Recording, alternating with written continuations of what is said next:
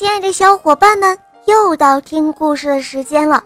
今天啊，肉包给大家带来一个《西游记》的故事。这个故事是一位小朋友点播的，我们一起来听听他的声音吧。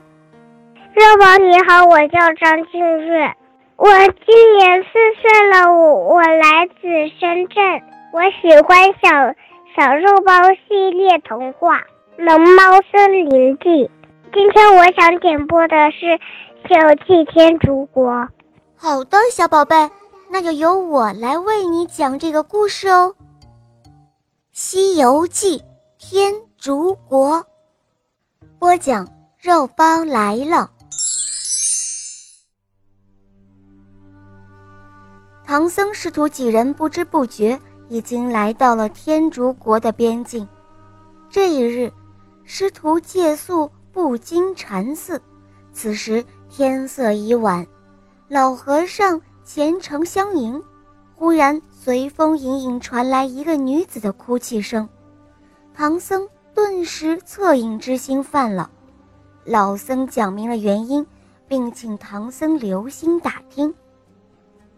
翌日，唐僧师徒离开寺院，继续西行，来到了天竺国的都城。只见。街道纵横，人来人往。远处，一个装饰华丽的少女骑着一头象，在一群侍女的簇拥下徐徐而来。原来今天是天竺国公主择亲的日子，那位公主原是妖精所化的。她见到唐僧来的致敬，看准之后便一箭射出，正中了唐僧的帽顶。这时，人群中响起了一阵阵的欢呼声。官员们将唐僧拥到了国王的身边，唐僧强作笑容，他说：“贫僧乃大唐皇帝差往西天拜佛求经的，有官文，需倒换。贫僧乃是出家之人，怎敢与玉叶金枝为偶？万望陛下赦免贫僧，倒换官文。”打发早赴灵山，永驻陛下之天恩也。国王回答说：“你乃是东土圣僧，这正是千里姻缘啊！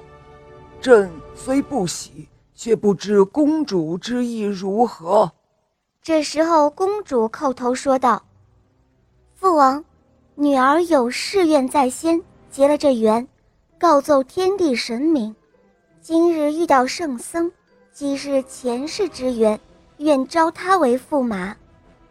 国王听了之后，非常的欢喜，便应了公主此事。公主向国王俯身下拜，她说：“父王岂赦小女万千之罪？有一言启奏。这几日闻得公关传说，唐圣僧有三个徒弟。”君生的十分丑陋，小女不敢见他，恐见时必生恐惧。万望父王将他们发放出城方好。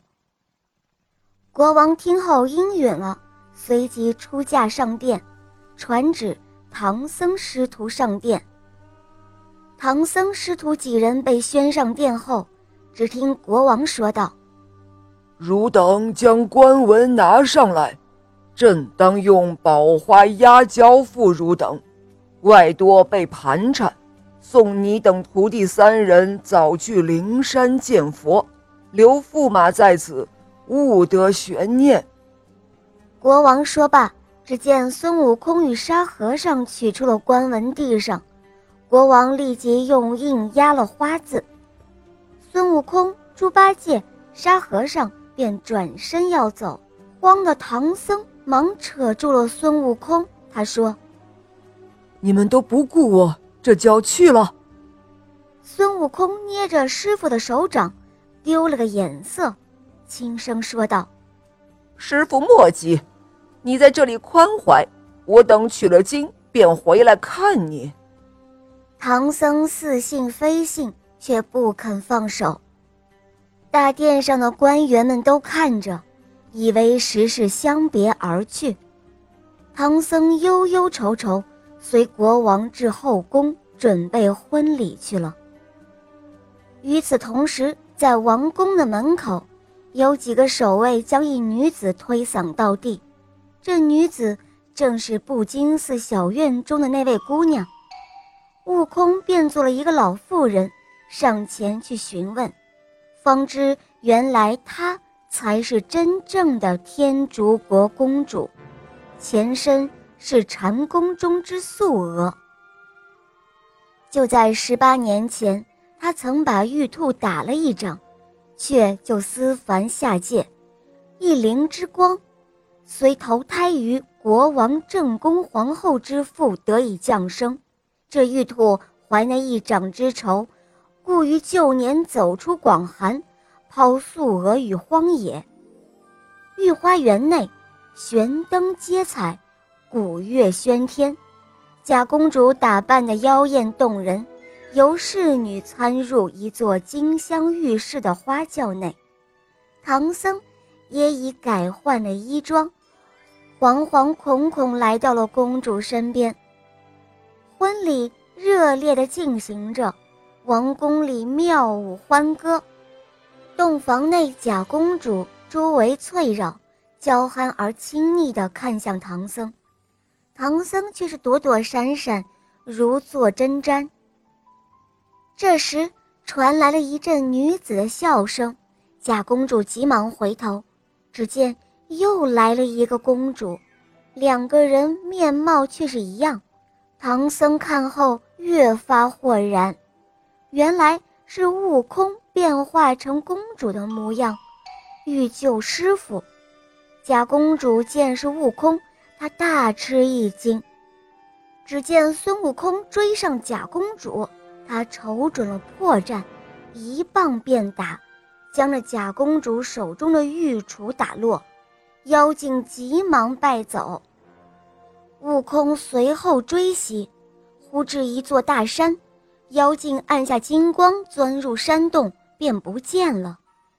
在山神的帮助下，孙悟空寻得妖精，正欲举棒打杀，忽听得九霄碧汉之间有人喊道：“大圣莫动手，请棒下留情。”孙悟空回头看去。